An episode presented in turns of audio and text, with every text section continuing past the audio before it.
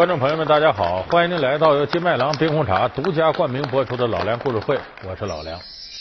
我们解读《西游记》系列，几乎把这些人的来历啊给说个遍，孙悟空啊、猪八戒、沙和尚、唐僧啊，甚至牛魔王、铁扇公主，咱们都说了。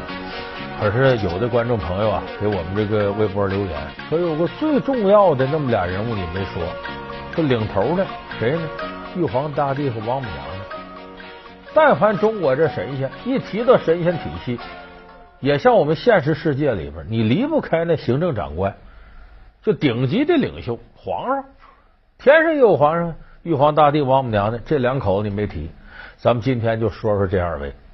一提起这两位呢，有的朋友很有气，你说他们凭什么就成天上领袖了？没看出有啥能耐。王母娘娘管个蟠桃园，吃喝玩乐的。还最后让孙猴去管去，把桃头给偷了。玉皇大帝不用说了，他天天发号施令，有的时候刚愎自用，怎么看都像个腐败分子。孙悟空一挡上去，趴桌底下喊：“速请如来佛祖！”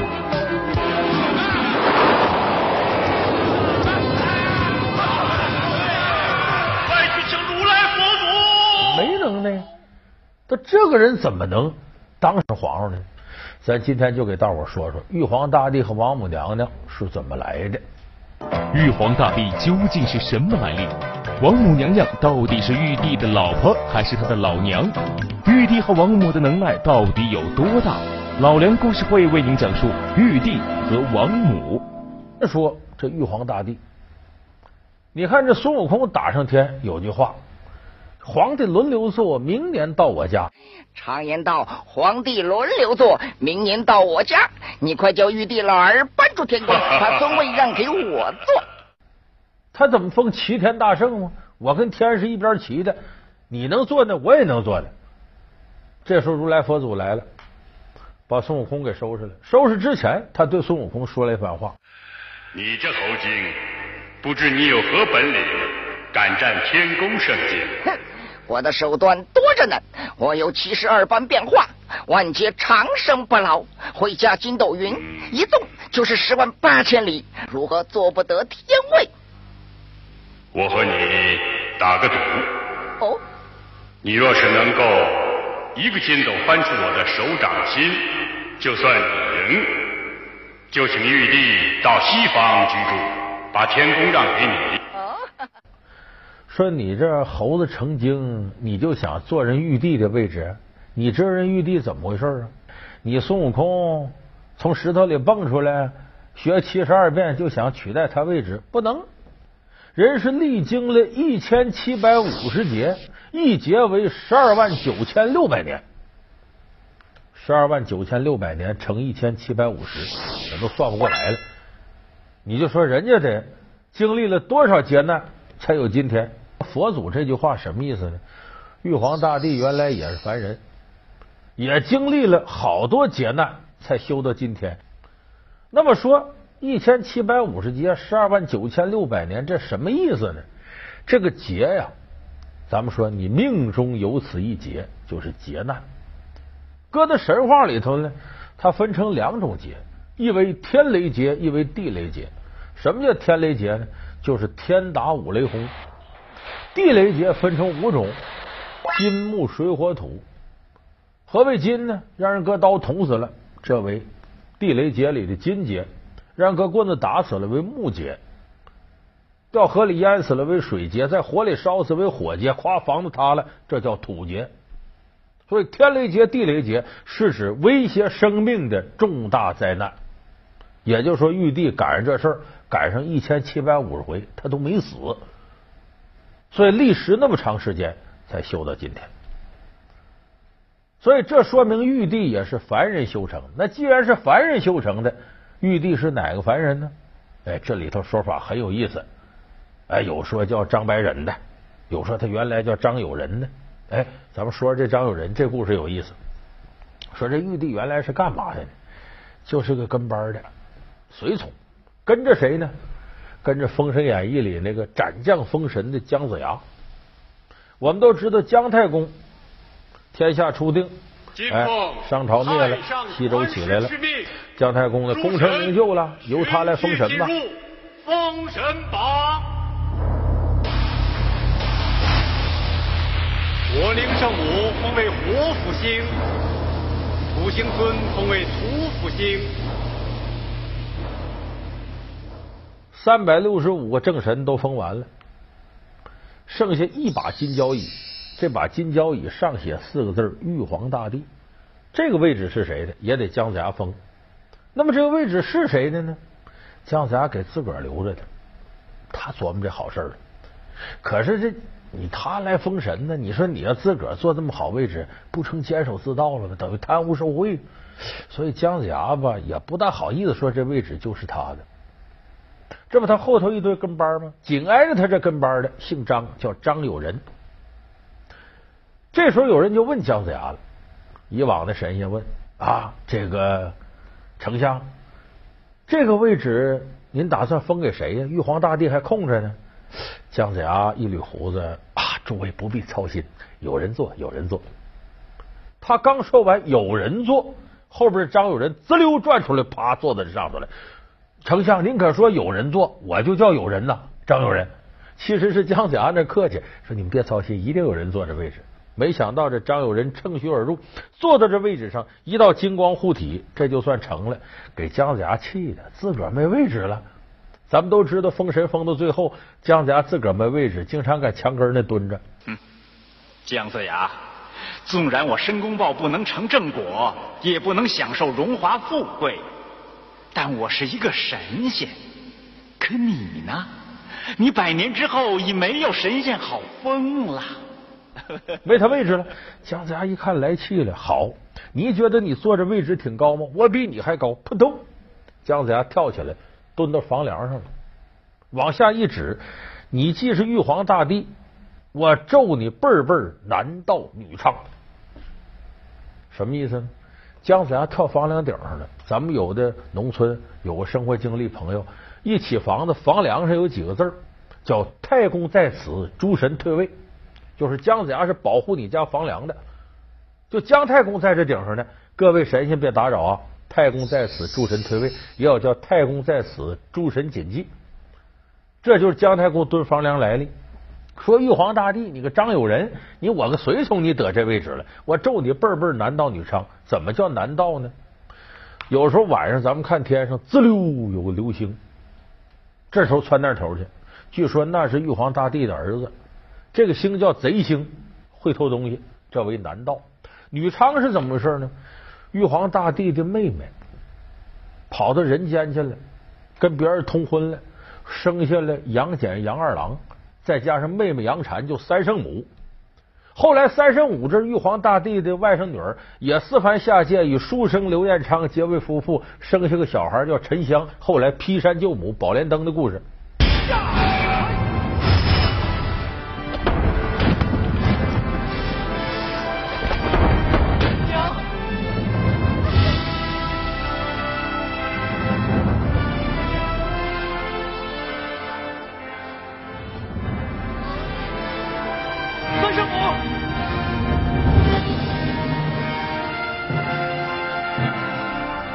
你看，妹妹下界思凡，外甥女儿下界思凡，女儿七仙女儿看上董永了，下界了，孙女织女下去跟牛郎好上了。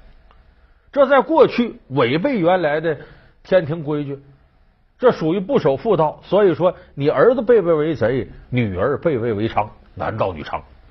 说这是姜子牙恨的你个张友仁，你把我座给占了啊！说这是个有趣故事，当然这个故事咱一听那就是扯淡。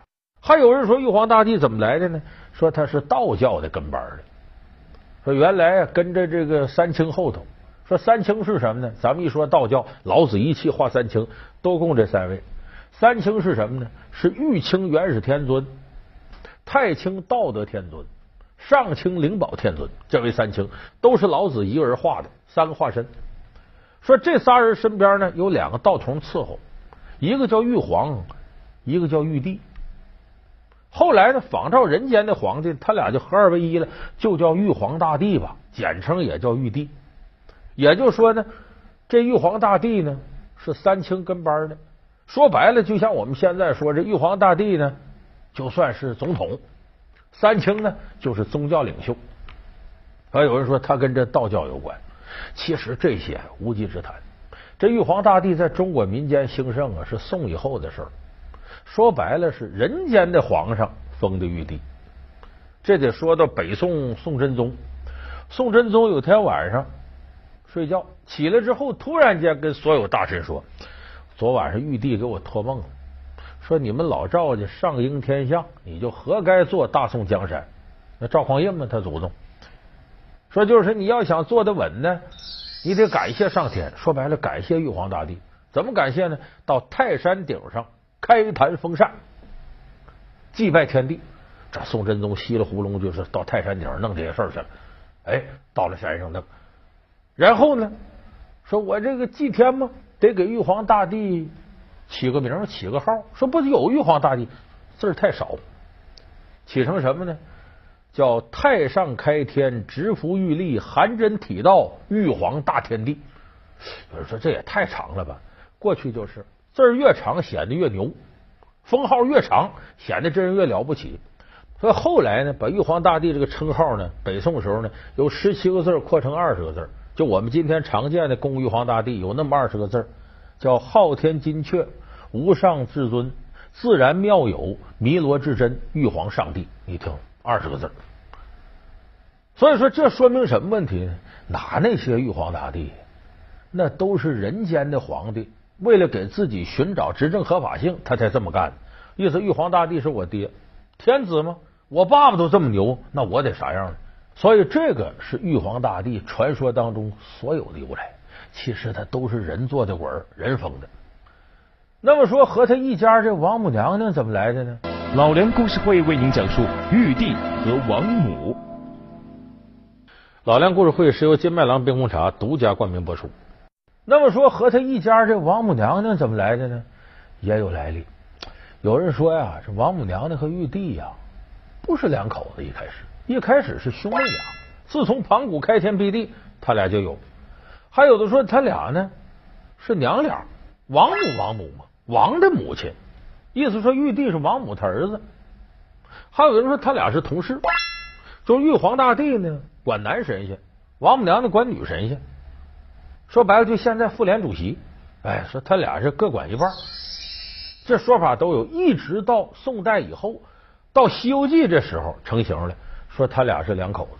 以前开始没人说他俩两口子，而且这个王母这个传说由来比玉帝还早，因为咱们中国过去有一部神话故事的著作叫《山海经》，《山海经》里就提到王母。但可不叫王母娘娘，叫西王母。西王母虽然有人的模样，但半人半兽，蓬着头发，戴着首饰，不但长着豹子的尾巴，还长有虎牙，喜欢长啸。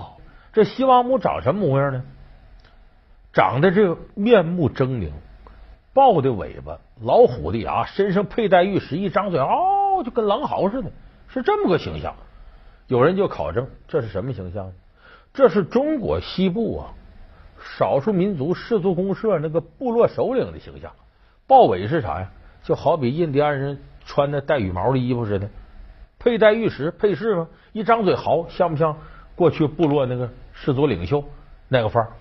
据《左传》记载，在春秋之前，中国西北的羌戎族一直流行披发风俗。这一习惯一直保持到了汉代以后。羌戎族是中国古代对西北各个少数民族的统称，而周朝王室的先祖其实也是羌戎族部落中的一员。说其实这反映了原始氏族部落的风貌。说这个呢是当时西王母的形象。后来呢，中国古代的神话传说里啊，把这西王母归着归着就给弄成女人了。怎么弄的呢？有一本书。叫《穆天子传》，写的什么呢？西周时候有个周穆王，周穆王呢往西走，驾着马车，马车有八匹马，被称为穆王八骏。咱们可能很多朋友看过徐悲鸿的画，其中有名的《八骏图》，就是画的周穆王八匹骏马，载着周穆王就来到昆仑山了，说这西王母就在昆仑山。昆仑山乃是仙山，说这西王母呢，就是由仙山阴气聚集而成这么个神仙，女的。说当时这西王母一看周穆王来了，乐坏了。哎呦，我都多少年没见过老爷们了，赶紧大摆宴宴，说在这个昆仑山的瑶池啊宴请周穆王。后来有人考证说，这瑶池是哪儿的？应该是现在呃帕米尔高原上的克拉库勒湖。说这不都对上了吗？西王母是当地的氏族领袖，哎，招待中原来的皇上，名正言顺了。据说俩人呢，在这个招待过程当中眉来眼去的，还产生感情了。《穆天子传》里就写了吗？说这西王母还做首诗给这周穆王，后边两句呢叫“枪子木死，尚能复来”。说这什么意思呢？变化成歌就是。我在这儿等着你回来，等着你回来给你把花栽。我在这儿等着你回来，尝尝家乡菜，团圆乐开怀。就这意思。啊，周穆王也有情，一拱手，不见不散。他他他他俩就约上了。也就是说，这时候这西王母呢，作为一个女人的形象，女神形象已经立起来了。但是她的真正情人不是玉皇大帝，那是周穆王。包括后来一直到唐宋时候，这王母娘娘的传说里边说，她那个配偶还不是玉皇大帝呢，说这人叫东皇太。咱们读过屈原写的东西里边，屈原专门给东皇太写过一篇祭文。后来东皇太呢叫东王公，你看这名有意思吧？东王公、西王母，东对西，哎，王王公对母，正好是一对。他一直到后来到了这个宋以后，呃，《西游记》里边才把王母娘娘跟玉皇大帝弄成两口子。为啥弄成两口子？咱想象的。那你看天上男的他最尊，女的他最尊。男的他威风凛凛，女的母仪天下，跟人间的皇帝皇后他是一回事儿。所以既然这俩人一公一母凑一块儿吧，玉皇大帝王母娘娘就那么的给弄个两口子。所以你看说到这儿，你就知道这其实什么神仙都是人琢磨的，哎，人编撰出来的。那么这两口在一块儿呢，咱们正常想象说这是都都都了不得的人物，应该都是正面的东西，但不是。这个民间传说里啊，玉皇大帝、王母娘娘不怎么地。你就看《西游记》里头没轻糟蹋他俩，管理能力也不行，还刚愎自用、颐指气使的。有人说呀，这两口子呀，日子都不好好过。说这老两口都有事儿，咋外头都有人。说这什么？有人就说说，你看玉帝跟谁好呢？跟嫦娥。说哪儿写这事儿呢？你看猪八戒是怎么下的界？天上天蓬元帅九岁之后闯入广寒宫调戏嫦娥，把玉皇大帝贬入人间，错投猪胎，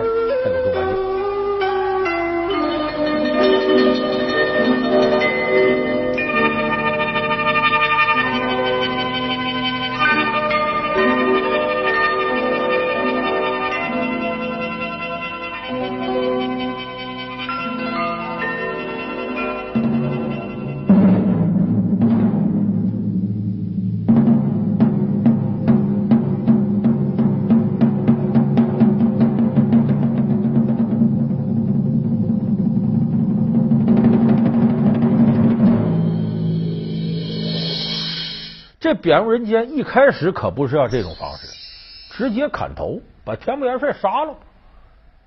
你大伙琢磨琢磨，罪不至死啊！孙悟空什么罪？造反呐，那是颠覆国家政权呐，最高级的罪过。就这罪过，最终也不过来个终身监禁，其实是五百年有期徒刑。唐僧把他给放了吧？后来佛祖压到五行山底下了。那人家天蓬元帅凭什么犯点流氓罪？而且也最后没有什么后果啊，就是调戏嫦娥就给杀头，这太狠了吧！就这玉帝何以执行标准不一呢？有人就猜了，你想想啊，嫦娥本来是在地下当神仙，王母娘娘给她灵药，说你吃完了能升天，可别一人啊，跟你这个丈夫后羿，你们两口子一块来。结果嫦娥就好奇，好奇害死猫，自个儿先把药吃了，噌飞起来了，上天了。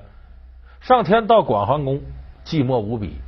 他这是寂寞了，王母娘娘已经人到中年了，虽然虚娘半老，但这姿色也不怎么样了。玉皇大帝在天上天天琢磨，这嫦娥这么漂亮，有人说动歪歪心思了。那王母娘娘看着噔噔的，玉皇大帝畏其如虎，不敢有举动。光是有这贼心，可没这贼胆。说是没贼胆，到这天蓬元帅胆大妄为，玉皇大帝气坏了，你敢动我的女人，斩！所以才有严惩猪八戒这说法。但是我说这，您就这么一听，这基本就是咱们瞎猜。